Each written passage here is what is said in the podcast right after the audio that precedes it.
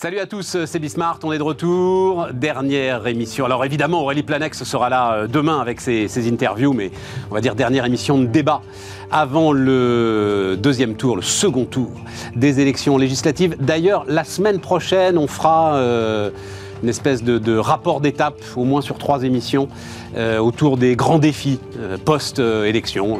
C'est un peu toujours les mêmes. On va quand même pas mal parler de, la réforme des retraites, mais tous les sujets de travail, de compétitivité, bref. Les grands sujets euh, français du moment, en espérant qu'il y aura, pas un jugement de valeur d'ailleurs, hein, mais des gens pour les prendre en main et pour essayer de faire bouger les choses. donc voilà, donc dernière émission de débat, c'est parti.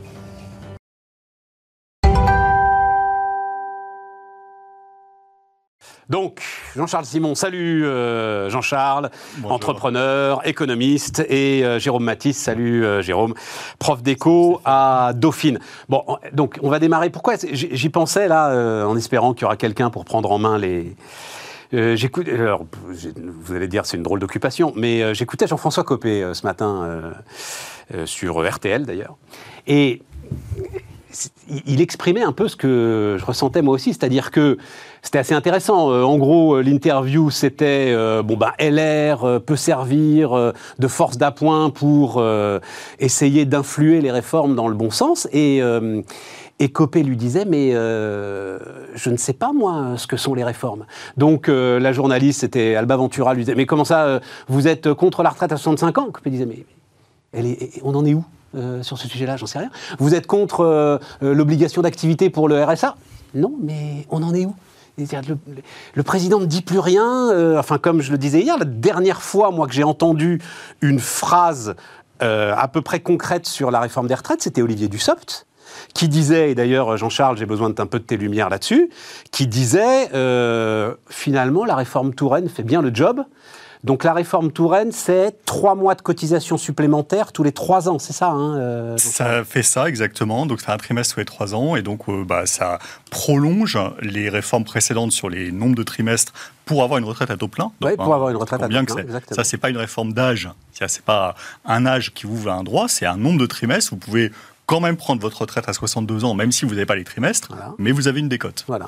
Donc ça, c'est une réforme qui, effectivement, on s'en rend compte, pousse bien le départ effectif euh, des personnes. C'est-à-dire qu'en fait, aujourd'hui, les gens partent déjà à plus de 63 ans à peu près.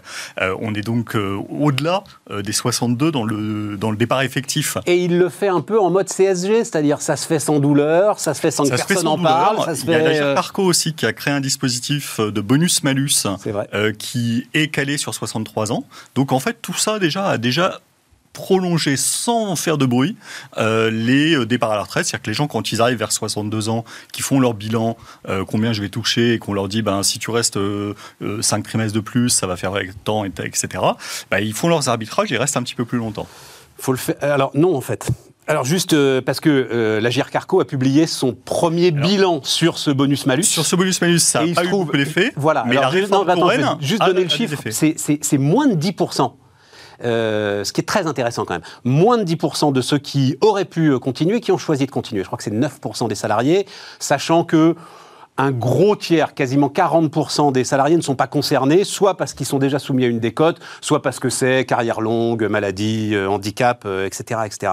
Ce qui veut dire quand même soit qu'il il y a quand même une forme de souffrance au travail, et c'est la Carco, hein, c'est-à-dire qu'on parle des cadres en plus, hein, voilà, soit qu'en fait, les retraites sont quand même très très généreuses.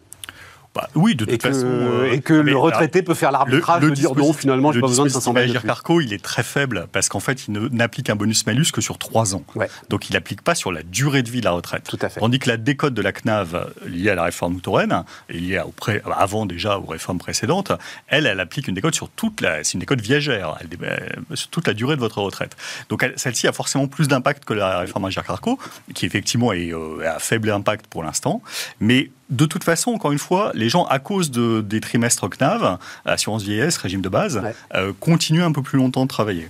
Mais tout ça pour dire que légitimement, tu peux te demander, je sais pas, Jérôme, si euh, tu réfléchis comme ça, tu peux te demander si, mais on en a peut-être déjà parlé, si on va se retrouver avec un président réformateur mode euh, Macron 2017 ou avec un roi fainéant mode Jacques Chirac 2002, c'est ça, c'est 2002, hein, la, réélection de Jacques Chirac. Le président euh, réformateur réforme jusqu'à la limite de l'acceptation euh, du peuple. Il y a quand même, les sondages indiquent quand même qu'il y aurait un tiers des Français qui seraient pour abaisser l'âge de départ à la retraite. C'est ce qui nourrit d'ailleurs en ce moment. Bah, ils votent NUPES d'ailleurs, un les tiers. Rangs, les rangs de NUPES, tout à fait. Donc c'est des gens qui souvent euh, je pense, sarc en se disant euh, Moi, j'ai cotisé toute ma vie, maintenant que c'est à moi de bénéficier, il n'y a pas de raison que je bénéficie moins que ceux euh, que je finançais autrefois. En revanche, je pense qu'ils n'ont pas toujours conscience des données macroéconomiques du pays.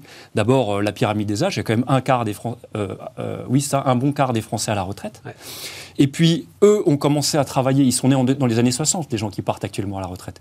Ils ont commencé à travailler à une époque où il y avait 4 cotisants par retraité. Dix ans plus tard, en 1970, il y en a déjà plus que 3, et aujourd'hui, il y en a moins de 1,5. À l'époque, toujours dans les années 60, les gens qui partent à la retraite, ils avaient une espérance de vie à peu près de 10-12 ans. Aujourd'hui, c'est 25 ans. Donc non seulement on a beaucoup plus de retraités, on a des, des retraités qui vivent, et c'est tant mieux, beaucoup plus longtemps, ça doit se financer. Et ce qui, moi, me surprend sur la position des partis d'extrême gauche, c'est que eux qui brandissent toujours l'étendard de la redistribution des richesses, quand on regarde, ben, on voit que les retraités sont en moyenne un peu plus riches que les actifs. Et vouloir abaisser l'âge de départ à la retraite, c'est aggraver cette inégalité, puisque c'est venir gonfler le rang du nombre de bénéficiaires et diminuer le nombre de cotisants. Donc c'est quelque chose qui, moi, me stupéfait venant de l'extrême gauche. Quand même. Mais alors, ma question n'était pas, euh, c'est toujours très intéressant, hein, mais j'ai assez peu de doutes euh, quand on est sur Bismart, sur nos auditeurs téléspectateurs et ce qu'ils pensent de la nécessité d'une réforme des retraites. Tu vois, je le dis, moi, avec, euh, on se cache pas derrière son petit doigt. Non, c'est savoir, toi tu dis, finalement, si c'était quoi ta phrase euh, Le président réforme euh, Oui, jusqu'à la limite de l'acceptation populaire. Bah, il faut au moins C'est un gouvernement qui a été marqué au fer rouge par le mouvement des Gilets jaunes, bien que ce soit un mouvement qui soit petit par rapport à la population française. L'acceptation populaire, elle est, elle est, enfin, tu ne, alors à ce moment-là, tu t'arrêtes. C'est ça, tu fais Jacques Chirac. Bah, en fait, tu fais Jacques Chirac 2002, traumatisé par euh, Malik Oussekine et c'était c'était le CPE, c'est ça, hein, qui avait été. Moi, j'étais e, reporter à l'époque. Le CPE, ça, c'est sous Villepin, c'est dans le deuxième mandat. C'est Villepin. Ah, c'est dans le deuxième mandat de Chirac oui, tout à fait. Ça a été un des trucs les plus violents que j'ai traversé hors euh, ah guerre, quoi. Ah C'était aux Invalides, là. Contestation populaire. ce qui a, des gamins, des gamins. Ce qui a été très roi fainéant, ça a été les trois années de Raffarin euh, avec Chirac 2002-2005. Et en revanche, il y a eu une petite tentative, une période, un épisode réformateur quand Villepin a été nommé Premier parce ministre. Parce qu'il avait Sarkozy, il avait ah l'épée de Sarkozy dans le dos. Il espérait encore pouvoir être en compétition pour la présidentielle de 2007. Et donc il a tenté le coup, CPE, CNE, et euh, il a échoué euh, sur le... Et après, pour le coup, plus rien n'a été fait, surtout qu'il y a eu des émeutes euh, des banlieues de 2005. Donc après, là, ça a été le gel total jusqu'à 2007. C'est ça. Et, on avait eu cette, cette innovation sémantique de la loi promulguée mais pas appliquée. Exactement. C'est ça, hein Exactement. C'était le Quand même, juste avec l'histoire de décote euh, que tu mentionnes, tu soulignes un point intéressant, c'est que souvent, le citoyen qui s'informe assez peu sur ces questions-là reste focalisé sur euh, un aspect binaire des choses. Quel est l'âge de, de, départ à la retraite légale? Qu'est-ce que ça Mais en fait, avec ces histoires de décote, on se rend compte que quand on regarde un petit peu ce qu'il y a euh, dans la boîte noire, ben, en fait, c'est plutôt un phénomène, un mécanisme qui est lissé et qui est continu. On a le droit de partir avant avec une petite décote. Si on part longtemps avant, on a une grosse décote, etc. Et finalement, tout se lisse. Mais les gens s'arrêtent sur des, sur des, chiffres, sur des, euh, des, des, réformes qui annoncent des plans binaires. Voilà, quel est l'âge de départ légal? On pourrait dire on maintient l'âge de départ, mais on réduit un peu les retraites. D'ailleurs, c'est ce qui est fait de manière continue quand on augmente la CSG des retraités. D'ailleurs, c'est les retraités, parce qu'ils étaient, euh, ils n'acceptaient pas que leur CSG soit euh, augmentée, qui ont rejoint le rang des Gilets jaunes, rappelez-vous. Oui, c'est sur cette question-là. Enfin, ils ont rejoint les gens. Ils ont même été, en fait, la première étincelle. Exactement. Ils ont même été la première étincelle. Alors que c'était un petit rééquilibrage, comme tu le disais, sur inactif-actif. C'est-à-dire que c'était comme justement la France se caractérisait par cette singularité d'un revenu moyen des inactifs, des retraités supérieur à celui des actifs. L'idée, c'était une petite correction, c'est-à-dire qu'on allégeait les cotisations sociales salariales pour les actifs et on augmentait la CSG pour les retraités au-delà d'un certain seuil, qui finalement a été porté à 2000 euros, donc qui concerne plus beaucoup de retraités. Euh, mais euh, ça, ça, ça, ça, qui était le bon sens, qui était plutôt de la justice sociale, mmh. a été combattue euh, massivement, par les retraités bien sûr, mais par d'autres également. Ça va me permettre, attends Jérôme, parce qu'on euh, a fait la pub de ton livre, euh, formidable ah, interview, allez voir d'ailleurs l'interview de Jérôme Matisse sur le, prix de la vie. Et c'est vrai qu'il y a deux jours, j'ai cité le bouquin de Guillaume Bazot, donc, qui viendra nous voir à la fin du mois, le 28 je crois, mais je vous redirai ça, donc qui s'appelle L'épouvantail néolibéral, un mal très français, voilà, je, vous montre le bouquin, et, et c'est une mine, je suis en train de le lire là, hein, et je prends mon temps parce que c'est c'est vraiment d'abord très agréable à lire et puis une mine d'infos. Et donc, assez vite, je retombe sur ce qu'il raconte. Donc, euh, notamment le, premier chapitre, c'est sur euh, bien-être social, niveau de vie, pauvreté, etc. Euh, donc la hausse du pouvoir d'achat n'est pas symétrique selon les classes d'âge. De fait, alors que les moins de 65 ans ont vu leurs revenus s'accroître légèrement plus vite que les plus de 65 ans entre 95 et 2008, il s'avère que les plus de 65 ans ont capté une partie importante des hausses observées depuis 2008. Voilà. Donc. Euh, bah, depuis 2008, effectivement, le revenu des actifs, euh, c'est pas la meilleure période. Euh, c'est pas la meilleure historique pour le, revenu des actifs. Alors, mais tu connais ça, Jean-Charles, juste un mot parce que le, bouquin parle de ça et dit oui, oui c'est lecture, Jérôme, qui peut être très utile. La date à laquelle tu commences ta statistique. Bien sûr. Qui est, bah, toi, tu es hein, statisticien, et il dit toutes les références à 1980, par exemple, dans le débat public, sont des références que vous pouvez écarter. En fait, 1980 est une mauvaise référence. Il euh, faut démarrer en 70, plus sûrement en 90, pour avoir des séquences qui sont des séquences qui euh, traduisent beaucoup mieux le réel et non pas l'idéologie, puisque c'est un peu le partage de, la valeur ajoutée. Le partage de la valeur ajoutée entre euh, la rémunération du travail et la rémunération du capital, 80, c'est une date aberrante en fait. Enfin, c'est une période un peu aberrante. C'est la, grande période d'inflation, et donc en fait, c'est pas la bonne, le, bon pas moment pour voir les choses. Voilà. Voir avant euh, avant 70 ou depuis 85. Et depuis 85, on a une fameuse grande stabilité en France du partage de la valeur, qui est quelque chose qui est, contesté euh, contre tous les faits évidents. Euh, il y avait eu une commission en 2009, Sarkozy euh, contestait le sujet puisqu'il voulait un nouveau partage de la valeur. Il avait demandé au directeur général de l'INSEE de l'époque, Jean-Philippe Cotis, de faire une commission avec les partenaires sociaux, à laquelle j'ai participé à l'époque puisque j'étais euh, directeur général du MEDEF, et tout le monde avait dû constater que non, y compris les syndicats de salariés, alors avaient essayé de tourner les choses et ça, mais avaient dû constater, bah voilà, il n'y a pas de déformation du partage de la valeur en faveur du capital en France, et au contraire, le partage de la valeur, si, alors la comparaison euh, internationale est un sujet très, très délicat en Absolument. la matière. Mais quand on regarde, bah, la France, la, part des salaires est élevée. Après, j'avais discuté avec Jean-Philippe Cotis, moi, sur cette étude visiblement quand même travail effroyablement complexe à mener. Je ne sais pas, Jérôme, si tu t'étais posé la question. Euh, et il n'y en a pas eu de, il a pas eu d'étude aussi complète de celle de Cotis euh, depuis. Voilà. Donc. Euh, Mais depuis, en, revanche, depuis quand on regarde la même statistique, c'est-à-dire voilà, quelle est la part des salaires dans la valeur ajoutée brute, bah, les choses sont très claires. Hein. Il n'y a pas de recul en France, alors qu'il y a des pays où ça, ça a reculé fortement, notamment l'Allemagne d'ailleurs. L'Allemagne. Et justement, c'est ce que, alors je le disais il y a, il y a deux jours, c'est ce que Guillaume Bazot appelle les. Alors c'est pas lui, il reprend un, un sociologue célèbre dont j'ai oublié le nom, mais appelle les idées utiles, c'est-à-dire cette idée de les actionnaires pompent euh, le pognon au détriment des salariés, c'est une idée utile. C'est une idée facile à balancer dans le débat public et très très compliquée à contester derrière. Voilà. Euh, même chose, dit-il, sur les aides pour les loyers. Euh, nous qui avons étudié ces matières, on sait tous que les aides pour les loyers enrichissent les propriétaires et en fait ne sont qu'un faible soutien pour les locataires et notamment les locataires avec peu de ressources très compliqué à, expliquer dans le débat public, alors qu'il est tellement simple de dire euh, mon Dieu, il faut absolument aider les pauvres gens qui n'arrivent pas à se loger. Cette faute que tu mentionnes, qui est perpétuellement rejetée sur les actionnaires, à mon avis, elle s'explique simplement. C'est que chacun qui a en charge de mener une mesure qui est impopulaire, alors au sein de l'entreprise, par exemple. On va dire, ben, c'est pas moi, en fait, c'est un ordre qui vient d'en haut. Et on remonte comme ça dans la pyramide de l'entreprise, jusqu'à ce qu'on arrive à l'équipe dirigeante et qui dit, c'est pas nous, ce sont les actionnaires. Et là, il n'y a plus personne, parce qu'il n'y a aucun actionnaire qui dit, ben, moi, en tant qu'actionnaire, je prends la parole pour défendre la position des actionnaires. Personne ne le fait. On est dans l'anonymat le plus complet. Absolument. Et donc voilà, c'est une faute qui est perpétuellement rejetée jusqu'à ce que quelqu'un ne s'en défende plus et ne rejette pas la faute sur quelqu'un d'autre. L'actionnaire pourrait dire, s'il prenait la parole, c'est pas nous, c'est les consommateurs qui veulent un meilleur pouvoir d'achat et qui sans cesse nous oblige à tirer les prix vers le bas, donc à être plus concurrentiel et donc potentiellement à supprimer des emplois. Mais ça, ils ne le disent pas. Voilà. c'est non, non, c'est très juste. Ah, tiens, ce qui m'amène euh, sur ce sujet, on part dans tous les sens, hein, mesdames, messieurs, mais peu importe. C'est, enfin voilà. Euh, non, non, parce que euh, sur les dividendes, la question du dividende salarié. On va pas en reparler pendant, on en a parlé beaucoup euh, autour de cette table. Thibault Langsat, tiens, bah d'ailleurs lundi, euh, vous, je vous redonnerai l'interview qu'on avait faite vraiment sur ce sujet avec euh, avec Thibault Langsat, puisque force est de constater, peut-être que lundi d'ailleurs Thibault sera ministre des PME, du tourisme et de l'artisanat, c'est le plus grand bien que lui souhaite. Mais il semble bien que ces histoires de dividendes salariés se mettent en place. là, ça y est, enfin, François Asselin.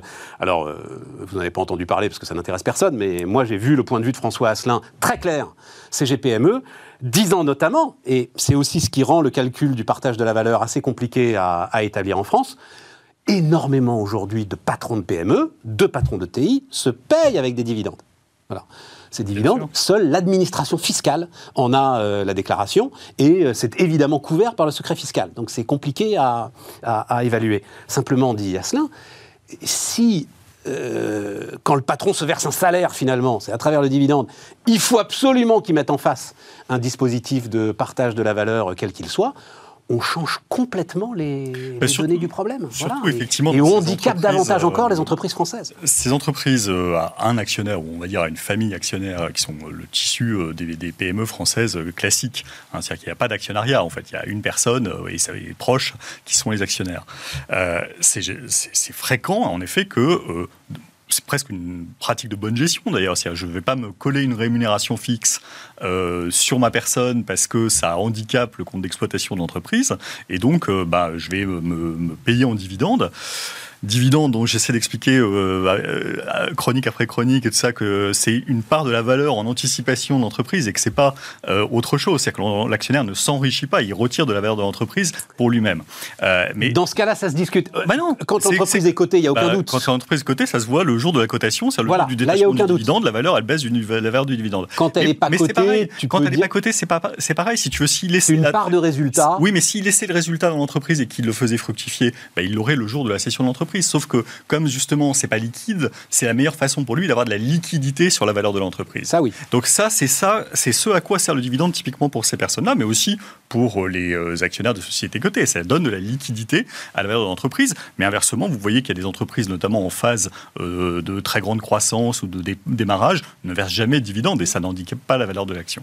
Donc, le, vrai sujet pour moi sur le dividende salarié, je comprends la bonne idée. Je, Thibault a, je vois très bien le point de départ. Il a raison sur. Il veut apaiser les philosophie. Il explique. Non, mais il, a raison sur une philosophie, effectivement, de dire il est chef d'entreprise lui-même, de dire euh, c'est quand même un, bel outil intéressant pour faire euh, euh, participer les personnes et, aligner quelque part les intérêts aussi de toute la collectivité de l'entreprise. Mais là où, à mon avis, il fait une erreur, d'abord, il renforce cette idée qu'il y a un vrai souci avec le partage de la valeur en France, qui, encore une fois, n'est pas vrai. Donc, quelque part, il donne des, des armes au camp NUPES, etc.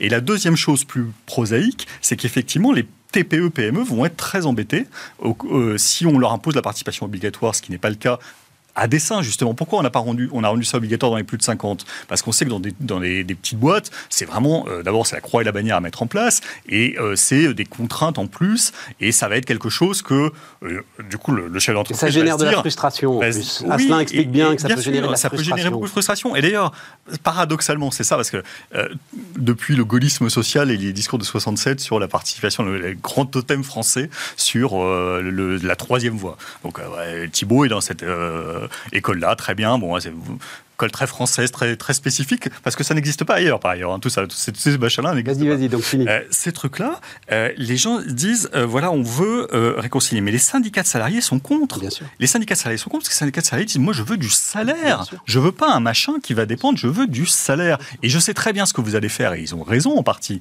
Ce que vous allez faire, c'est que vous allez dire, bah, si, si je donne de participation intéressement, je vais donner moins d'augmentation de salaire. Et je vais finalement faire mon calcul global, ce qui est légitime, parce que finalement, tout chef d'entreprise raisonne comme ça. Euh, bah, moi, tu dis, c'est quoi mon coût du travail global? ce qui me permet Et je vais intégrer la participation et l'intéressement dedans. Ce qui me permet de prendre euh, ma casquette de, vieux sage euh, pour dire non, parce que tu dis c'est de la bonne gestion pour le chef d'entreprise que de se rémunérer à travers le dividende oui et non. Euh, enfin, il faut que vous regardiez ça de très près parce qu'il faut cotiser quand même. Donc, euh, Bien sûr. Ah non, mais c'est pas, c'est pas nécessairement un bon service qui sera en lui-même. il ne sera pas forcément un bon service à lui-même. ça, c'est clair. L'inflation des SAS avec les gars qui cotisent plus et qui vont se réveiller à 45 ans en disant mais. Ah, mais bien sûr, je connais des tas de situations comme ça où les personnes ne se versent plus du tout de salaire et ne font que du dividende en se disant bah, tu sais, comme ça, j'ajuste quand je peux prendre un peu, je prends et puis sinon je laisse dans la société. Sauf qu'ils n'ont justement, ils n'ont plus de retraite. Exactement. Parce que dans un système comme le système français où, tout est en répartition, euh, bah, il, faudrait qu'ils fassent un effort Madelin ou, contrat père euh, équivalent.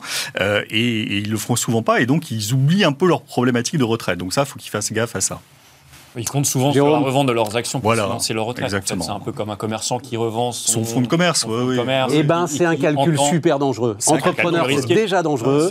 Et bah, ça veut dire voilà, c'est un calcul super dangereux. On met tous dans le même panier. On n'a plus d'assurance chômage. Ouais, voilà, voilà, On n'a plus d'assurance retraite. Et, donc, on prend des risques. Mais c'est la vie de l'entrepreneur aussi. Tu penses quoi de cette histoire? Euh, Plus largement, d'ailleurs, parce que c'est vrai que euh, ça nous amène d'ailleurs sur un des sujets que je voulais qu'on regarde ensemble. C'est-à-dire, euh, on sent bien que l'entreprise va être sollicitée sur ces questions de pouvoir d'achat.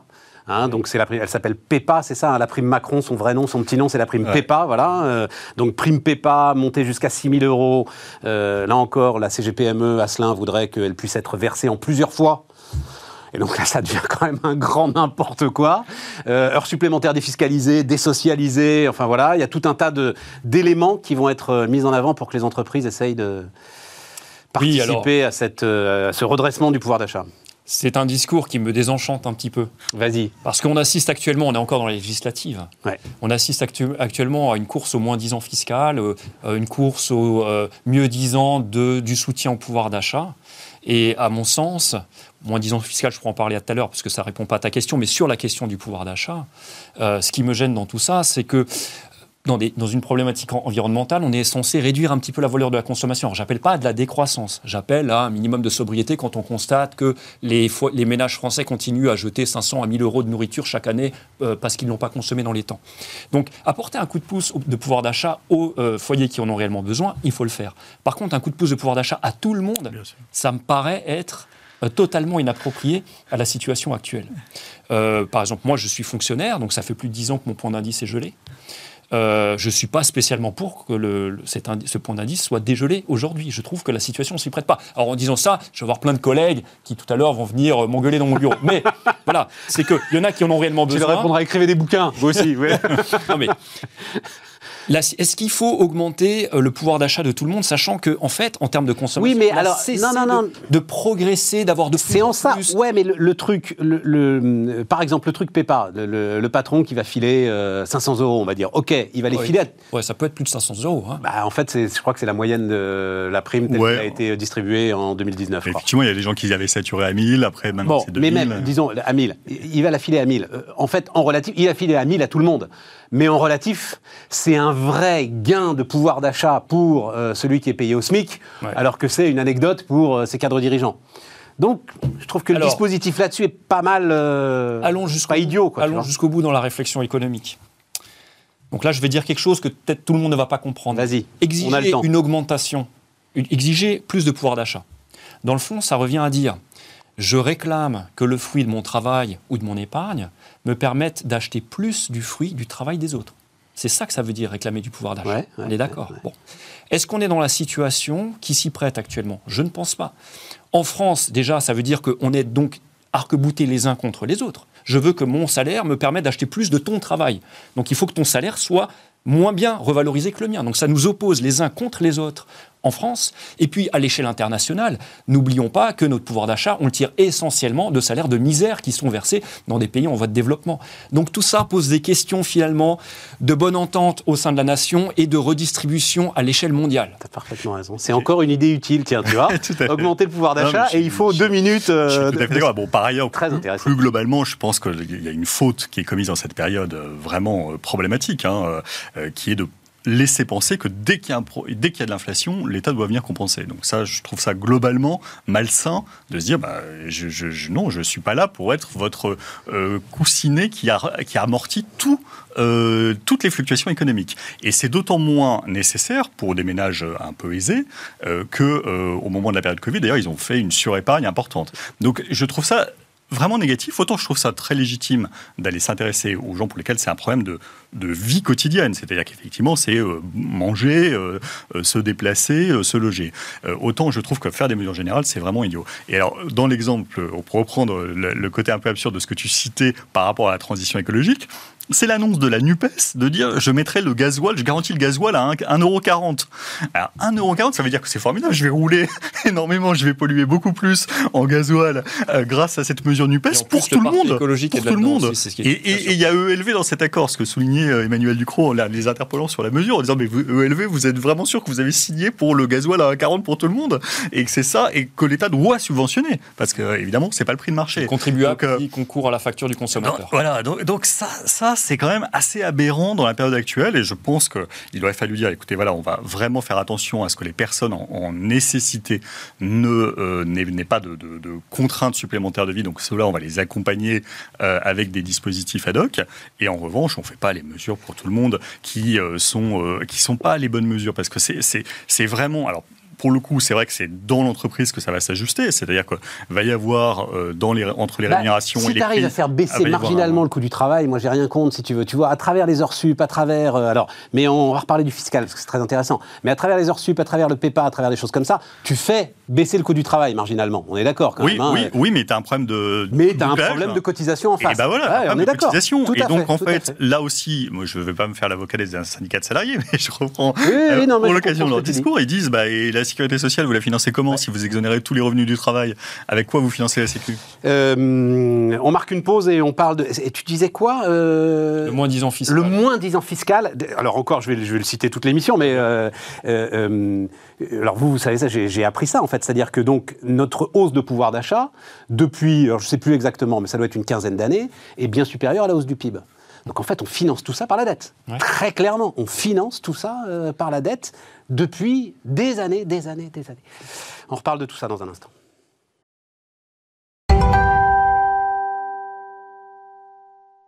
Donc on repart. Euh, Jérôme, c'est vrai qu'il y a le sujet euh, de la fiscalité. De la fiscalité. Oui, oui. On distribue des chèques. Oui, alors on est censé. Et on ramasse moins d'impôts. On sort d'une politique contracyclique. On a un petit peu euh, pioché dans les caisses de l'État, c'était normal, hein, pour faire pour déployer ce filet de sécurité pour amortir le choc du Covid. Euh, l'essence même d'une politique contracyclique, c'est on vide les caisses quand on en a besoin pour atténuer un choc économique, et puis quand l'économie repart, il faut les renflouer. L'économie repart actuellement puisque le chômage est assez bas comparé à ce qu'on a vécu au cours de ces 20 dernières années, historiquement bas. Et pourtant, on a tous ces partis politiques qui nous promettent de payer moins d'impôts, ou en tout cas de ne jamais augmenter l'impôt. Donc quand est-ce qu'on va renflouer les caisses? Quand est-ce qu'on va reconstituer notre matelas de sécurité? Mais dont on aura ah, besoin pour amortir le prochain choc économique Je prends ma casquette euh, Gabriel Attal et je dis, c'est pas par... Monsieur Matisse, ouais. ça n'est pas par les impôts qu'on ah. va euh, effacer ça, c'est par le plein emploi et par la croissance. Mm, ouais, alors... Ah ben voilà. Alors, attends. Alors, il y a quelque chose, il y, a quelque chose et par, et par, et par l'efficacité de l'État euh, nous allons, nous, euh, majorité, j'ai toujours ma casquette de Gabriel Attal, gagner 15 milliards d'euros. C'est rien performance. mais 15 milliards d'euros, c'est rien du tout. 15 milliards d'euros, c'est pas mal quand même, non euh, Pas grand-chose. Non, pas grand-chose. Quand je parle de renflouer les caisses de l'État, c'est pas à ce niveau-là. L'effort budgétaire est de 50 milliards d'euros sur le quinquennat. C'est ce qu'il y a dans le, dans le programme de Macron, ce qui est, assez faible. Si tu rapportes 15 milliards d'euros, tu n'as pas de quoi réduire ta dette. Non, mais euh, tu peux pas, Jérôme, dire que l'économie repart là, alors qu'une vague de récession nous arrive sur la tronche, quoi, quand même. Non, mais attendez, euh, je dis simplement que le taux de chômage est au plus bas. C'est une des mesures pour savoir si l'économie repart. Normalement, on devait se situer dans des sentiers de croissance, de, de, croissance économique plutôt élevés. Bon, bah, il se trouve qu'on se prend quelques contre-coup du fait de l'inflation, je suis d'accord. Mais euh, quelques contre-coups. Euh, le, Covid, c'est un choc autrement plus douloureux pour l'économie euh, et qui nécessitait véritablement de vider les caisses de l'État. Aujourd'hui, mais là, on est sur un choc économique. Le, Covid, c'est pas un choc économique, donc c'est ça qui rend le truc compliqué à comparer. C'est une vision court-termiste de promettre aux électeurs. En tout cas, je dis pas que tous les électeurs y sont sensibles, mais de, de, leur dire vous inquiétez pas, on vous promet, on n'augmentera pas les impôts, etc. Le coût de la baguette magique. Alors, il, effectivement quelque chose qui avait véritablement vidé les caisses de l'État. Euh, c'était pas tant le fait que l'État ait subventionné euh, des salaires de gens qui n'allaient plus travailler parce qu'ils étaient en manque d'activité. C'est notamment du fait de la, de, du, du, manque de recettes fiscales, du fait du manque d'activité économique. Et il est vrai que si tu t'inscris avec une, une, croissance euh, élevée, tu peux euh, renflouer les caisses de l'État simplement par en faisant payer bah, les entreprises. Et, avec le plein emploi et avec, la réforme des retraites. J'ai oublié la réforme des retraites. C'est quand même assez optimiste. C'est-à-dire que si jamais la situation se dégrade très bien. Avec ce, scénario très optimiste, ok. Mais si jamais ça ne se passe pas comme ça, si jamais la situation se dégrade, qu'est-ce qu'on aura derrière? Plus que la dette. Bon, on est quand même déjà des. Alors, toi qui as ta casquette de Attal, tu vas remettre ta casquette de Stéphane Soulier. Euh, la ah bah, ma casquette de Stéphane Soumier, je fais mais n'importe quoi, les Non, mais j'ai rarement, mais ça on en a déjà parlé. J'ai rarement vu un programme présidentiel aussi peu documenté, comme on dit euh, en économie, hein, c'est-à-dire 50 euh, milliards. Où est-ce que tu vas les chercher? Tu n'as pas le début du commencement d'une info un peu précise. Alors moi, je, je, suis d'accord avec toi sur la partie notamment de réforme de l'État, où là, je vois pas, je vois rien de plus que des bonnes intentions. Électronique, un peu de pognon à aller récupérer là-dessus. Mais bon. Tout ça, tout ça, c'est pas, c'est bien, c'est bien noté, mais c'est difficile à, mettre en place. C'est difficile de voir que ça porte des effets. Et malheureusement, on a de l'historique là-dessus, hein, sur tous les programmes de réforme, euh, simplification et autres, et ça n'a jamais été très efficace. Donc, attendons de voir s'il y a des projets, mais je vois malheureusement qu'une seule vraie façon de réduire la, facture de, l'État, c'est avoir moins de, moins de salariés. Donc, bon, ça, je vois pas, je vois pas que ce soit les annonces, au contraire. Ah en revanche, il y, a une idée, il y a une idée qui, enfin moi, je, trouve que, alors c'est difficile à assumer dans la période, surtout face à un Mélenchon qui promet la retraite à 60 ans, mais il y a une idée qui est plutôt saine euh, et, et, qui n'est pas complètement assumée par le gouvernement sur les retraites. C'est-à-dire qu'en fait, cette réforme des retraites, l'idée, c'est pas tellement euh, le régime lui-même, parce que finalement, quand on regarde les scénarios du corps, même si on prend euh, le downside, euh, vraiment la, version un peu plus prudente des hypothèses macro, bah, c'est vrai que la, part des retraites dans le PIB, on a probablement quasiment atteint le pic et ça va redescendre. Donc en fait, le sujet, c'est plus tellement directement ça, c'est-à-dire contenir ce truc qui montait trop, c'est euh, de faire plus travailler des gens. Parce qu'en fait, il y a un taux d'emploi qui reste encore trop faible en France. Et là où il y a à gratter, euh, si je puis dire, le plus, euh, c'est là. Il y aura une deuxième poche, c'est qu'à mon avis, il y a trop de, jeunes qui font des études supérieures. Mais ça, c'est encore plus difficile à dire et à faire accepter comme message. Mais de fait, notre taux de, travail des jeunes est très très bas parce que très peu travaillent. Beaucoup font des études très longues et, ils continuent de le faire. Et donc sont hors du marché du travail. Mais un des sujets français, c'est qu'il n'y a pas assez de gens au travail. Et que quand on met plus de gens au travail, ben mine de rien, c'est ça qui fait du PIB en plus et de la recette en plus. Et ça, euh, il y avait un, papier très intéressant de Pierre Cahuc qui avait été fait sur euh, pourquoi l'Allemagne a, lâché la France en matière de PIB par habitant sur 20 ans, 15-20 ans, euh, bah c'est avec le travail plus de travail. Le chômage s'est comprimé massivement, voilà, des taux bien plus bas que le taux français. Tout à fait. Parce qu'il y a eu des réformes pour le pousser là-dedans. Et puis, on a allongé le temps de travail des personnes euh, seniors. Et donc, en fait, les deux choses font que ça fait beaucoup de recettes, ça. Ça, ça fait beaucoup de recettes. La première source de pauvreté en France, c'est le manque de travail. Mais c'est pas que les chômeurs, c'est aussi les gens en temps partiel qui aimeraient être à temps plein. Exactement. Et donc, en fait, ça poussait, étendre le marché Mais ça, il l'a dit. Il l'a dit, puis il ne le dit plus. Et je trouve qu'il devrait l'assumer. Ah, mais il, il dire, voilà, une France de plein emploi. Mais de plein emploi, ça veut dire que euh, ça a jusqu'à 64 ans euh, révolu euh, et euh, tout le monde s'y met au maximum. Et on travaille tous beaucoup et donc on a plus d'argent. Ça veut dire qu'éventuellement, justement, bah là, la pression fiscale, on peut peut-être la faire baisser un petit peu si jamais on trouve les matchs. que là, on retrouve un état différent en matière de financement de ce qu'on a financé par rapport aux gens qui travail pour financer. Et en termes de chômage, on n'est pas encore au plein emploi. Hein. Oui, on en est, loin. Alors on en est loin, mais le problème c'est que pour passer de notre niveau actuel, comme tu le disais, qui est dans les plus bas historiques, parce qu'on est au même niveau que 2008 juste avant la crise financière, donc ce qui était notre plus bas depuis euh, les années euh, les, années Giscard, euh, donc c'est vraiment bas pour la France. pour aller au niveau anglo-saxon ou germanique, déjà au niveau allemand, qui voilà, à 3,5, 4. le problème c'est que ça, je pense que on ne peut pas le faire. si on ne change pas euh, la contrainte sur la reprise d'activité. C'est très très difficile à dire et à faire accepter dans le débat public, mais je pense que là on est, on est face à un seuil d'arbitrage pour une partie des gens où c'est rationnel de préférer le système d'aide sociale à euh, un travail qui n'est pas euh, plus rémunéré. Et qu'est-ce qui a fait avec les lois le, le, le, bouleversement de la situation allemande, dont il faut dire qu'en 2005, elle avait un taux de chômage à 10% comme la France. C'est les mini-jobs. Hein c'est voilà, et puis c'est la pression sur le minima social qui est sous contrainte. donc là aussi, on retrouve la deuxième réforme, mais dont on n'entend plus parler, qui était RSA sous contrainte d'activité ou de formation, et qui est mais ça, très difficile à faire passer. Je suis pas sûr, parce que c'est une connerie si tu es dur avec les gens qui sont en situation euh, euh très tu complexe. vas inventer des activités qui n'ont ni queue ni tête. Non, mais c'est pour ça qu'il faut faire des, formations. mais c'est les high neuro Des gens qui n'ont pas envie de les faire et euh, il te faut un dispositif de contrôle eh derrière ben, en plus qui n'a eh pas ben, envie de contrôler. Eh ben, c'est ça en fait qui a été assez important et qui est souvent oublié dans les reform arts. Un, on parle beaucoup des mini-jobs et on ne parle pas des high neuro jobs. Le high neuro job, c'est comme son nom l'indique, c'est un job payé à un euro. Donc c'est pas très sympathique, mais c'est qu'on peut contraindre, donc c'est la menace qui pèse sur celui qui est au minimum notre RSA à nous, euh, et qui se dit, bah, j'ai pas envie de, quand même de me faire réquisitionner pour aller travailler 10 euh, heures à nettoyer le square d'à côté en étant payé un euro de l'heure. Et donc, en fait, euh, bah, je, je, vais beaucoup plus spontanément aller chercher un job rémunéré je tiens quand même à dire que en matière de trappe à l'inactivité, la France a fait beaucoup de progrès. Parce qu'il y a une vingtaine d'années, on trouvait encore des situations où des gens sans travailler gagnaient plus que si jamais ils se mettaient à travailler au SMIC. Aujourd'hui, normalement, c'est ça. Oui, et puis avant, la réforme, de, avant la réforme de l'assurance chômage, avant la réforme de l'assurance chômage, qui, qui, il y avait vraiment des arbitrages qui faisaient que travailler de manière partielle euh, avant la, la, réforme Borne. Hein. La fameuse permittance. Et la permittance faisait que je pouvais gagner plus que si je travaillais à temps complet. Absolument. Mais il faut aussi ajouter, euh, citons Pierre Cahuc, euh, que beaucoup d'études montrent que, d'abord en plus dans la société de la connaissance dans laquelle on évolue de plus en plus, si tu veux que le chômeur travaille de manière efficace à accroître le PIB du pays, il faut aussi qu'il soit bien formé et qu'il puisse chercher du travail dans de bonnes conditions. Pour le dire euh, plus rapidement, le gars qui est à bac plus 5 et que tu obliges à aller bosser dans un hamburger, c'est de la, à faire des hamburgers, c'est de la perte de richesse. C'est pas ce que tu vas faire. Bah, c'est pas ce que tu vas faire. Celui-là, celui la perte de richesse pour le pays. tu l'as déjà contraint par la dégressivité des assurances chômage, par exemple. Typiquement, celui qui faisait l'arbitrage, je me forme, bon, bah, là, là, la, la, réforme de la dégressivité vient le toucher lui.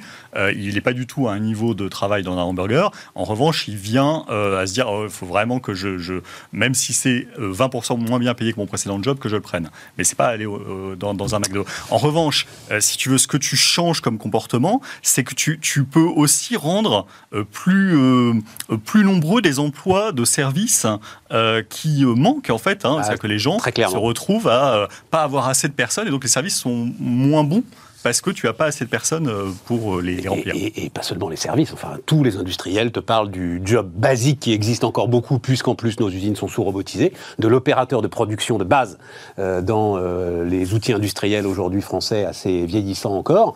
Bon, bah, il n'est pas là, quoi. Voilà.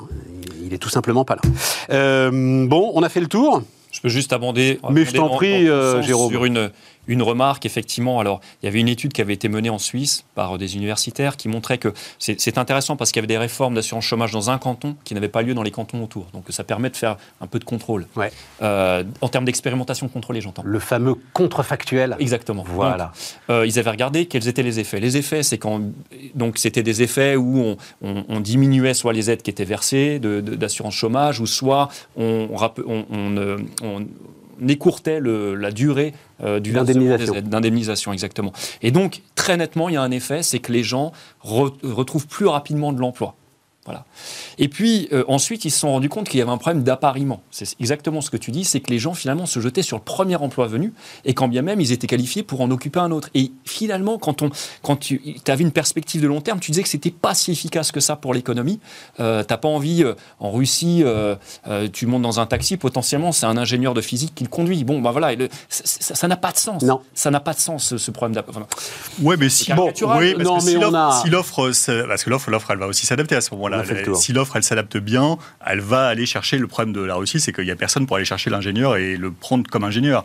Euh, là, je pense qu'il y a quand même vraiment encore des sujets en France euh, de d'arbitrage euh, système social versus emploi et qui sont complètement rationnels. Moi, je jette la pierre absolument pas aux personnes en question. Hein. Au contraire, je pense que c'est mmh. complètement légitime de se dire, bah attendez, franchement, ce que vous me proposez, c'est pas rationnel pour moi. Donc, il faut aussi retrouver des mécanismes. Alors, la prime d'activité aide à ça. Il y a différentes choses, mais il faut et on subventionne beaucoup l'emploi euh, peu qualifié en France déjà. Il n'y a plus de cotisation sociale employeur et on donne la prime d'activité. Donc en fait, on subventionne déjà beaucoup l'emploi peu qualifié. Mais il y a encore des choses à faire pour inciter.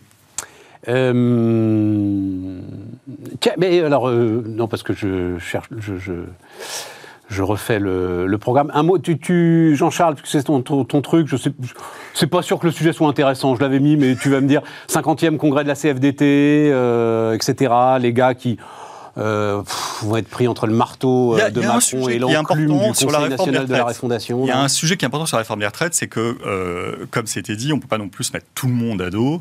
Et parmi le pas tout le monde à dos, il y a la CFDT. Parce qu'en fait, bon, la CGT est faux, on sait qu'ils sont contre par principe et qu'ils ne seront pas pour. La CFDT, c'est un peu le, point de basculement en fait, hein, dans le système français. C'est voilà, exactement. C'est le syndicat pivot, c'est lui qui fait un peu le oui ou le non euh, global d'acceptabilité. Bah là, il est non. Et, là, il est non, et très clairement non, parce que, alors déjà, ils n'aimaient pas trop la réforme, euh, Philippe, non pas sur le système universel à poids, parce qu'au contraire, ça c'était leur idée et on, on, leur retire leur idée. Mais pourquoi ils l'aimaient pas? Parce que à cause de la euh, borne d'âge. À, cause de la borne d'âge à 64 ans, l'âge pivot, le fameux âge pivot, qui était plutôt un truc intelligent au contraire, hein, parce que ça faisait justement un système qui n'était pas un âge obligatoire de départ, mais qui était un système de décote euh, bonus-malus. Euh, en fait, là, on leur retire leur idée de système universel en points, et en plus, on leur impose encore pire un, un âge de, légal à repousser à 65 ans. Donc, je pense qu'il faut trouver des choses intelligentes. À négocier avec eux et euh, tout en ayant ce même objectif que j'évoquais juste avant, c'est-à-dire qu'il y a un taux d'emploi qui continue d'augmenter comme il le fait beaucoup depuis la réforme Fillon. Hein. On sous-estime ça, mais la tu l'as déjà dit, vas-y. Et que là, on est des tiroirs quand on est, on, est, on est euh, un, un, un, objectif pour notamment euh, bah, les fameuses carrières longues qu'avait essayé de, de, traiter Hollande. C'est-à-dire, en fait, ce que n'aime pas du tout la CFDT avec l'âge légal, ce qu'on comprend, c'est que le type qui a commencé à 16-17 ans, et eh ben, en fait, il se retrouve très pénalisé par une mesure purement d'âge. Euh, parce que lui, bah, il, ne fait pas la durée de cotisation. Alors que celui qui a commencé à travailler à 25-26 ans, comme les, les, beaucoup de cadres, bah, lui, ça le gêne moins, parce que de toute façon, il a pas ses trimestres. Donc euh, tout ça est à retravailler, et je pense qu'il faut trouver de la souplesse et de la négociation avec euh, cette équipe-là qui a été un petit peu martyrisée en termes humains, hein, je ne parle pas de, des mesures, mais qui a eu le sentiment d'être maltraitée dans les cinq dernières années. Il faut retrouver un lien et quelque chose qui fasse que, justement, ça facilite l'adoption de certaines réformes. Ouais, ça. pour, T'en as besoin, quoi. voilà, parce que c'est la, la, seule force qui soit à la fois sociale et à peu près raisonnable. Et donc, il faut essayer de la convaincre de, dire que sur les rouages de réforme. Voilà, exactement. Euh, c'est euh, le grain à moudre de Bergeron. Bah, là, faut le trouver un peu avec la CFDT. Faut lui donner un peu quelque chose. Bergeron. Et eh oui, c'est moi je suis un vieux du social. Euh, D'accord. Parle du marché des profs. Ah oui, oui, oui. Alors parlons du marché. Bah oui, c'est pour toi ça. Donc rapport du Sénat. Gérard Longuet, c'est pas ce qu'on a fait de plus, de plus, de plus ouvert ça, à la négociation. Ça interroge sur euh, la représentativité du Sénat et sur le mode d'élection au Sénat. Pourquoi? Qu'il y ait Gérard Languet toujours sénateur en 2022. Pourquoi Pourquoi? Bah, parce que parce qu'il est au bout de tout quoi. Ah oui, et donc euh, ça montre que cette assemblée ne se renouvelle pas et n'est pas. Euh, il est ministre en 86, je crois, Longuet. il est déjà de la première, cohabitation, là. Il est déjà là, hein, c'est ça. Bon, bref, Gérard Longuet qui dit on n'a pas de prof de maths on a beaucoup de profs de philo, donc payons les profs de maths le double des profs de philo. J'ai trouvé ça très intéressant. Donc, euh, monsieur le prof d'économie. Il jette le pavé dans la mare. Ouais, ouais, D'abord, c'est un truc qui. qui enfin, c'est une nouveauté ou c'est quelque chose qui est déjà une piste de réflexion que tu avais déjà vue, toi, sur euh, euh, la rémunération des profs? Ça n'a jamais été véritablement considéré, je pense, par l'éducation nationale parce qu'ils sentent bien que c'est un sujet explosif. Par contre, c'est, par exemple, c'est ce qui se passe aux États-Unis. Par exemple, aux États-Unis, il y a un marché du travail avec une offre, une demande et un professeur d'histoire peut gagner. Mais ça, pour les universités, mais y compris pour les profs du primaire et du secondaire y compris. Ah, ça, je sais pas. Bah voilà, parce que lui, c'est de ça dont il parle, là. Bien. Mais d'abord, je voudrais parle pas de toi, là. Ah, ça va, tout n'est pas sur moi. Non, mais donc, j'aimerais expliquer à ceux qui nous écoutent la pénurie en trois faits. Que tout le monde va rapidement comprendre. Les profs, qui, les profs donc du primaire et du secondaire, hein, on parle de ça, qui partent à la retraite actuellement, donc ils sont nés dans les années 60, ils ont intégré le marché du, travail dans les années 80, quand eux euh, commençaient euh, leur, euh, leur carrière, ils gagnaient l'équivalent de trois fois le SMIC, trois fois le salaire minimum on leur demandait d'avoir un niveau Bac plus 2. Et ils passaient la majeure partie de leur temps à transmettre du savoir. Aujourd'hui, ceux qui deviennent profs sont payés quasiment le SMIC, c'est 1,1 fois le SMIC, donc 10% de seulement. On leur demande d'avoir un Bac plus 5, et parce qu'ils arrivent dans un système où ils n'ont pas de points, ils sont envoyés en zone d'éducation prioritaire, donc les REP, les REP+, où ils passent la moitié de leur temps à faire de la discipline. Donc on voit comment en quelques années, en quelques décennies, le système s'est complètement dégradé. Donc maintenant, il faut euh, répondre à cela. Alors, ce que je ferais moi si j'étais aux commandes, ce n'est qu'une idée, c'est un peu moins violent parce qu'il faut quand même voir que les profs peuvent s'arc-bouter hein, sur cette idée de se dire je veux pas être dans un collège ou parce que je suis dans une matière, je gagne deux fois moins que mon collègue avec lequel je prends le café. Ils sont quand même euh, voilà. Par contre, ce qu'on pourrait envisager, c'est de dire on arrête de contraindre les jeunes profs à aller en zone d'éducation prioritaire. C'est sur la base du volontariat. On fait effectivement jouer le mécanisme de l'offre et la demande à, cet endroit-là pour déterminer les salaires, ce qui ferait que comme il y aurait peu de gens, pas forcément d'ailleurs les plus jeunes, mais qui demandent à aller en zone d'éducation prioritaire, eux potentiellement sont deux fois plus élevés, et on leur demande en plus d'accompagner leur formation par des je dirais, euh, on, ajoute à leur arc des cordes qui leur permettent de répondre aux problématiques euh, des zones d'éducation prioritaire, qui est que comment se faire respecter, comment asseoir sa discipline, notamment quand on est une femme et qu'on est parfois face à certains écoliers qui remettent en question l'autorité féminine, comment on se... Mais t'as pas résolu... Non, mais je comprends parfaitement le truc, c'est intéressant, mais t'as pas résolu ton problème de prof de maths, là. J'en viens c'est que je pense, je n'ai aucune étude là-dessus, mais je suis persuadé qu'il y a beaucoup de gens qui aimeraient faire prof à condition de ne pas être envoyés en zone d'éducation prioritaire. Or, Aujourd'hui, quand on passe le concours, on est directement envoyé dans une zone d'éducation prioritaire. Il y a eu une année, alors je ne me rappelle plus des Je ne savais pas ça, c'est quasi automatique. On n'a pas de système des points. Quand on, quand on démarre, on n'a pas de points. Donc, quand on n'a euh, de points. cas exceptionnels, euh, la personne qui, euh, la, le pauvre a un handicap ou des choses comme ça, parce qu'il y a des alors, bonifications. Oui, alors après, il y a Non, non, mais j'ai ok, ne rentre pas dans ces, On n'a pas de points, on n'a pas de points, on est envoyé au charbon parce que les, nos voeux sont exaucés les derniers. Donc on, on se retrouve dans les établissements où personne ne veut aller. Euh, voilà. T'as raison, non, mais c'est très intéressant. ça pourrait ressusciter parce que c'est quand même dommage. Euh, et, en plus, je, vais être un petit peu, euh, je vais mettre un peu de sel sur mon propos, c'est que j'ai déjà entendu des jeunes qui pensaient, de mes étudiants par exemple, à vouloir être prof, qui disaient je ne le fais pas parce que j'ai pas envie d'être envoyé dans et, par contre, je, n'ai jamais entendu qu'il disait c'est parce que c'est pas assez payé. Alors certainement, il y a des deux. Je l'ai dit, on est passé de 3 fois le SMIC à 1,1 fois le SMIC. Donc c'est les deux. Mais l'argent ne résout pas tout. D'ailleurs, non, mais les pour, les maths, pour les maths, je que c'était quoi les, chiffres du CAPES là C'est en, gros, il y avait, euh, il y avait euh, alors, un candidat pour deux postes. Alors globalement, non, non, non, un admissible, un admissible. Un admissible pour deux postes. Non, non, il y a pour deux candidats. Stéphane. Simplement, là, c'est la question du bac plus 5. Quand on a un bac plus 5 en maths, pour peu que ce soit un maths, un, bac plus 5, donc c'est un master 2 en mathématiques appliquées, mais l'industrie nous accueille à bras ouverts, avec des, salaires qui ne sont pas à 1,1 fois le SMIC. Donc là, potentiellement, effectivement, il y a un problème Je l'ai dit beaucoup ici, hein, c'est le, pire des salaires que tu puisses avoir avec un Master 2. Exactement. Voilà, tu es à 80% de la moyenne des Master 2. Quand tu sors d'un Master 2, c'est être prof. Le pire des salaires que tu puisses avoir. Donc il y a quand même un sujet là-dessus. Mais c'est intéressant. Hein, tout à fait. Deux, choses quand même. Euh, d'abord, euh, sur la période que, que, tu cites, il y a eu un pincement entre le SMIC et le salaire médian. Donc c'est le, le, SMIC a aussi progressé. des salariés qui. Voilà. Euh, ouais, mais c'est quand même très violent. Alors on l'a déjà montré ici, la courbe, c'est très violent. D'accord, mais il y a eu un pincement. C'est-à-dire qu'en fait, si tu rapportes ça au salaire médian, c'est pas la même évolution quand même. C'est-à-dire qu'il y a le déclassement qui semble majeur quand tu regardes par rapport au SMIC est moins net quand tu regardes par rapport au salaire médian. La deuxième chose, c'est que, et ça c'est le problème de l'État, c'est qu'il faut voir le coût du travail de l'employeur qu'est l'État. La cotisation retraite du professeur payé 1,1 fois le SMIC, c'est 75% du brut. La cotisation retraite seulement hein, de l'employeur État, c'est 75% du brut euh, pour les agents publics.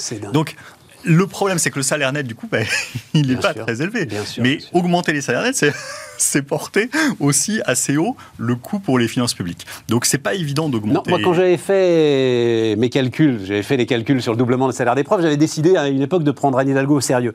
Et, en fait, ça passe si effectivement c'est net de charge. Voilà. C'est-à-dire aimer. J'avais, parce que euh, grâce à Twitter, tu peux discuter avec des gens euh, que tu n'aurais jamais imaginé rencontrer, notamment des syndicats d'enseignants qui comprenait parfaitement le, truc et était prêt à prendre le deal en fait. Hein, euh, exactement, c'est que faudrait, faudrait faire ce qui se fait dans d'autres administrations. Par exemple, moi je, je prends deux, concours que je connais bien. Donc justement le CAPES des mathématiques euh, et euh, un concours dans le ministère de l'économie et des finances. même niveau de recrutement, bac plus 5. à peu près même formation en plus dans les deux. Le problème c'est que dans le salaire net et pas très loin en fait. Hein. C'est euh, l'un est à 1700 et quelques et l'autre est à 1900 et quelques. Donc c'est pas extrêmement difficile pour le débutant, hein, premier poste. Sauf que au ministère des Finances, il y a 1700 euros de prime. et ben voilà, les primes elles sont pas cotisées, donc il faut accepter le deal. Euh, eh ben voilà, c'est ça, c'est le principe. Et donc il faut accepter le deal d'avoir un, 1700 euros par mois ou par an? Par mois. Par mois. Par mois. Ah donc tu doubles ton salaire avec les primes ben voilà, c'est, Et ça c'est Bercy.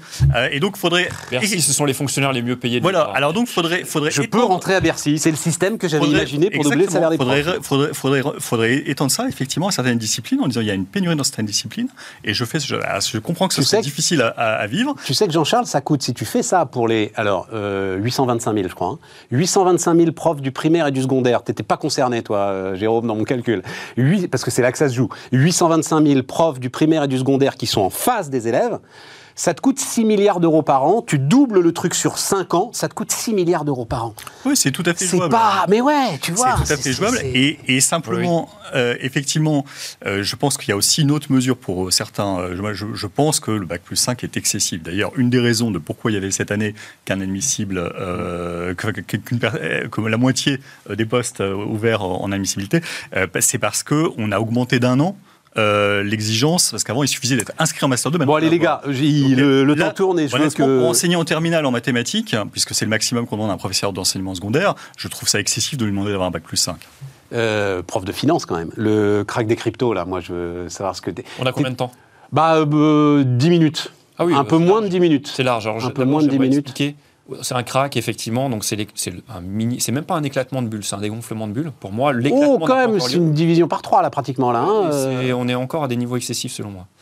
Alors, alors euh, non, mais alors, c'est ça qui m'intéresse. Ouais. Parce que euh, on a franchi un seuil là qui a été intéressant, parce que comme ça ne repose sur rien, mmh. tu te dis comment est-ce que les gars qui font les, les, les marchés arrivent à essayer d'évaluer le sous-jacent? Et il y avait le prix moyen du Bitcoin. Donc l'ensemble des bitcoins émis, à quel prix moyen à peu près ils ont été achetés, et tu te retrouves avec un truc autour des 20 000 dollars. Et donc, tu es dessus, là, euh, en ce moment, tu as 20 000 dollars le bitcoin, mais c'est vrai que. Et, tu te dis que si tu passes dessous, là, effectivement, tu es peut-être sur. Je vais euh, expliquer euh, à ceux qui nous regardent. Ils connaissent bien le Bitcoin quand même. Hein, oui, oui, non, mais hein, je parle de manière générale parce qu'il faut dépasser le Bitcoin. Le Bitcoin, c'est une vieille crypto-monnaie. Oui, enfin voilà, les cryptos en général. parce qu'il y a une technologie sous-jacente qui est très intéressante. C'est la blockchain. Oui, voilà. mais ça on le sait tous. Oui, on le sait tous, mais tous ceux qui regardent Bismarck le savent. Très bien, je sais bien. Je ne vais pas expliquer ce qu'est une blockchain. Je vais expliquer pourquoi, selon moi, la valeur, euh, la valeur euh, de la blockchain en termes pécuniaires est surestimée. Les investisseurs constatent que les plus grosses capitalisations euh, boursières mondiales actuellement, ce sont les GAFAM. C'est donc les géants du web. L'Internet, c'est la révolution de l'échange d'informations. La blockchain, c'est la révolution de l'échange de valeurs. Et donc, ils se disent, puisqu'on on pousse la frontière technologique un cran plus loin, qu'on devrait aller vers le Web 3.0, etc., que demain, les mastodontes des marchés boursiers, ce seront des entreprises qui œuvrent avec la blockchain. Et moi, c'est ce point que je conteste fondamentalement. De mon point de vue, les mastodontes des GAFAM, c'est pas parce qu'elles font de l'Internet en soi qu'elles utilisent cette technologie, qu'elles sont immensément riches. C'est parce qu'elles font du ciblage publicitaire. Et c'est là, c'est de là qu'elles tirent leurs revenus. Tout à fait.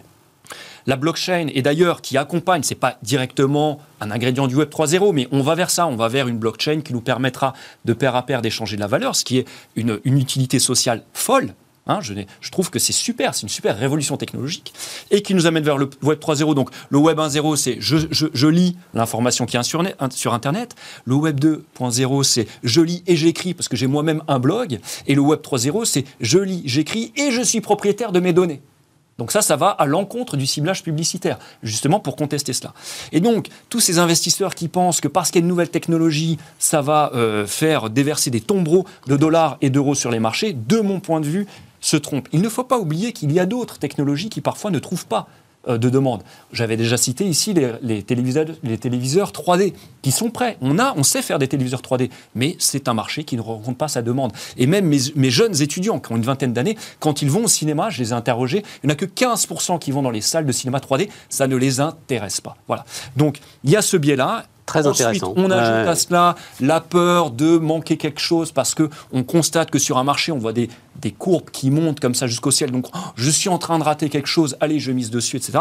Donc, oui, ça commence à se dégonfler, mais il est temps que la bulle éclate vraiment parce que cette bulle, elle nuit au développement de la blockchain dans tout ce qu'elle peut apporter de valeur ajoutée à notre société. Parce qu'il y aura quand même... Parce que tous les moyens se concentrent sur Exactement. ces cryptos pas normal que le euh, Bitcoin accapare la moitié du marché, c'est anormal. il est temps que, voilà, que tout se dégonfle. Jean-Charles je, je, suis euh, effectivement très intéressé par la blockchain depuis le début. Je trouve que c'est un super mécanisme, donc je partage totalement ça. J'ai un point de vue assez radical sur les crypto-monnaies. Mais, tu es d'accord avec euh, ah, Jérôme en disant qu'il n'est pas forcément créateur de valeur. C'est ça qui est intéressant. Voilà ça et, et, la demande ne sera pas là pour tout. C'est-à-dire que je pense, par exemple, sur les NFT, la demande sera assez faible en fait. Euh, je pense, c'est comme les Google Glass. Il y a eu déjà des, des, cas précédents. Et, je pense un peu ça du métavers. Alors, faut pas le dire en ce moment, mais je pense un peu pareil. D'ailleurs, la, la, la, réalité. Ok. reste sur le Bitcoin.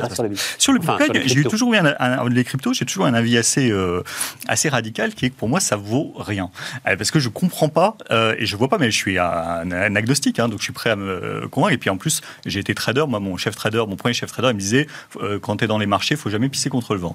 Donc je retiens cette maxime et donc je, je, je me méfie évidemment de moi-même, mais je ne vois toujours pas l'intérêt et la valeur d'un truc qui, au contraire, prend pas mal en coût de transaction pour celui qui échange par rapport à, aux monnaies fiat et à ce qu'on peut faire aujourd'hui avec le système bancaire moderne. donc j'attends de voir, j'attends de voir l'intérêt de ça. Euh, et donc à part de la spéculation effectivement euh, pure, je ne vois pas toujours, euh, que ce soit au Salvador ici ou ailleurs, je vois toujours pas en quoi ça change ma vie, ça m'apporte de la valeur d'avoir de la crypto versus d'avoir du dollar, sachant que je pense que c'est quand même pas pour demain que l'État acceptera que je paye mes impôts en crypto ou des trucs comme ça. Non, et puis moi j'avais alors j'avais reçu. Et donc ça veut dire toujours repasser dans, la, dans la monnaie fiat. J'ai reçu ici l'un des grands évangélistes des cryptos euh, en France, très sympathique d'ailleurs. Bon, mais parce que à un moment il y a, y a, un projet politique. C'est à la limite l'aspect le plus intéressant, c'est le projet politique. Ils n'aiment pas les banques centrales. Voilà, ils n'aiment pas les banques centrales. Ils n'aiment même pas les banques tout court d'ailleurs. Donc ça c'est très intéressant. Après le gars, tu lui dis, ok, super. Qui me fait crédit pour que j'achète ma maison? La communauté.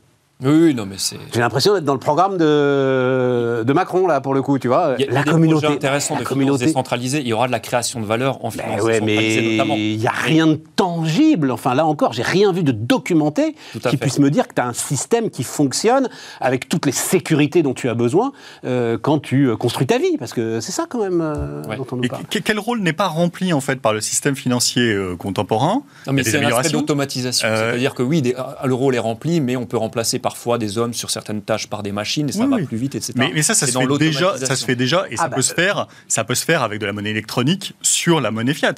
ça, tout à fait. Mais, mais, ce que je veux dire, c'est qu'est-ce que le fait qu'il y ait une crypto, puis le problème, c'est qu'il y a 15 000 ou je sais pas combien ah bah de, crypto aujourd'hui. Donc, le, le, fait, les gars qui sont les anarcho-capitalistes, que, comme Yorick de Montbin, je sais pas si c'était lui ou d'autres, euh, qui disent euh, c'est formidable parce que je, ça y est, je tue les banques centrales et, cette horrible création monétaire de fous furieux, etc. Exactement. Donc, c'est des post-Friedmaniens qui sont hystériques sur euh, les banques centrales. Ok, très bien, euh, ça se discute, la politique monétaire, on peut faire plein de critiques. Mais le problème, c'est que demain, je crée une autre crypto qui fait la crypto, donc j'ai jamais ma limite des 21 millions, elle est complètement bidon, puisque de toute façon, je peux avoir autant de création monétaire que je veux par la création de nouvelles cryptos. En plus, tu as raison.